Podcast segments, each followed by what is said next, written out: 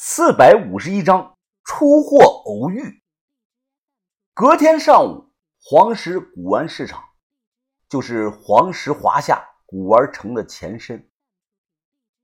年轻人啊，你家里以前是做什么的？怎么会留下来这么多的老纸币呀？看着摆了满满一桌子这个老钱，这位专营邮币卡生意的老板是十分的吃惊。我看了看人来人往的门外，小声的说道：“哦，是这样的，我祖上是地主，这些钱是我去年装修老宅的时候啊，在床下挖出来的，当时装在一个大牛皮箱里。哎，我跟人打听了，这些最少能卖一百万，你就说能不能收吧？我当然能收啊，但你一百万的价是不可能的，怎么算都到不了一百万啊。”哦，那我再去别家问问。哎哎，你先别慌嘛。这个老板一个眼神，店里的另外一个人迅速的把门就给关上了。哎，这样啊，年轻人，来喝点茶，喝点茶，咱俩好好谈谈。哎呀，实话实说吧，我老四在市场做生意这么多年了，从不坑人。你这批老纸币呀，我最多最多给你三十万，给你拿现金。哎，这可不少了。你回去买辆好车是绰绰有余啊！这，他当我啥也不懂呢。别的不说，就光那几十捆崭新的车工老两块钱，都不会低于二十万。何况还有大几十年前发行的那个第二套老钱，其中很多品种和面额的这个老钱，在如今市场上都很少见了。我的心理价位就是七十个到八十个之间。这已经给了他不少的利润了。磨了半天，这个老板又是给我倒茶，又是给我递烟的，我不耐烦了，拉着箱子便往出走。这种货要是在北京的量子桥邮币卡市场卖，分分钟就把它卖掉。老板像狗皮膏药一样跟着我不放，我忍不住了，就回头骂他：想要东西又不想多给钱，天底下哪有这样的好事啊！我告诉你啊，你再跟着我。我他妈就报警了！我心里嘀咕啊，就一两斤茶叶的事儿，这个人太磨叽了。最后还是他把这批货收了。他手头的这个钱不够，东拼西凑，打电话问人借，一直搞到下午四点多才把钱给了我。六十六万不多，但也不算少。我就图这个数字吉利，他倒腾下最少能赚个十五到二十万。接下来，我打算抽几天的时间，跟小道士去一趟旧武会大本营。这个决定，我想了一晚，算是鼓足了勇气。我想找谢启荣教我一下正宗这个气功导引的法门。我很害怕谢启荣，害怕拨浪鼓的声音，害怕那身白色的羽绒服。但为了自己的小命，我必须要直面心中的这个恐惧。四点多出来邮币卡市场。我正准备打车回去呢，就在这个时候，突然听到身后有个女生喊：“喂，等等，等等！”我回头一看，竟然是那个租给我们房子的那个戴眼镜的富婆女房东。没想到会在这儿碰到她。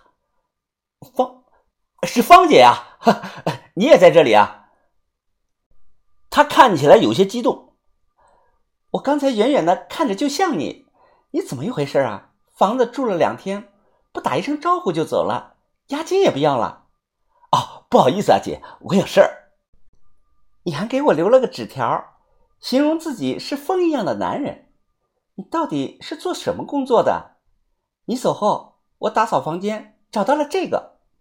他掏出一枚浑身翠绿锈的这个铜钱，在我眼前晃，我心里咯噔一下。明明记得房间内是打扫的干干净净。怎么会不小心落下一枚呢？他看着我，我问过市场专业人士了，这个呢叫钱道元宝，南宋时期的铜钱，具备深坑出土的特征，像是从土里刚挖出来不久的。我脸色微变，说了声我不要了，姐送你了。然后我转头就走。哎，你等等，你等等！他再一次的拦住了我，脸上笑着说：“。”姐，我呢也不是傻子，有些事情啊能猜个七七八八的。你往我房子里拉了好几个装满土的大箱子，是吧？哦，那是银杏树的树苗，我买的。他小声的又对我说道：“听人说，现在有种专业的挖地下铜钱的职业，叫叫宰花。老实说，你就是干宰花的吧？”看我脸色不好看，他声音温柔，又小声的说：“放心，姐不会举报你的。姐呢，只是想和你正儿八经的交个朋友。晚上去家里吧，我给你煲鸡汤喝。”我搞不懂，我就是个小混子。他长得不难看，身材也很好，而且有钱有房有车，是看上我哪点了？图我年轻吗？我还没有答应呢，他不由分说的硬拉着我上了他这个日产车。在车上，有一段时间没见的秦希达突然给我打来了电话：“兄弟，最近怎么样？听说你们在黄石一带。”方姐在专心的开车，我压低了声音：“啊，是啊，秦哥，我还准备联系你呢。最近出了一批好货，田哥那边怎么样啊？我让你劝田哥的事儿怎么样了？洛伊入土了没有啊？哎，别慌，我正在做田老大的工作呢。这次啊找你没别的，跟你打听个事儿。最近一段时间啊，招良珠在湖北出土了，哎，据说在一个叫郑峰的人手里。”你知不知道这回事啊？我心中一惊啊！这个消息传播的也太快了。郑峰抢走黑珠子的事儿，我们一直是高度的保密。秦希达是怎么知道的？如果秦希达都知道了，那肯定还有更多的人知道。我有些慌神，赶忙说：“啊，不太清楚啊，秦哥，没听说过有这回事啊。”哦，哎，那兄弟，你最近帮我留意着点道上的消息啊。那颗珠子，我这边啊能给到六千万。哦，好，那我这边还有事儿，就先挂了，秦哥。我握着手机，皱眉心想，把头果然是有先见之明啊。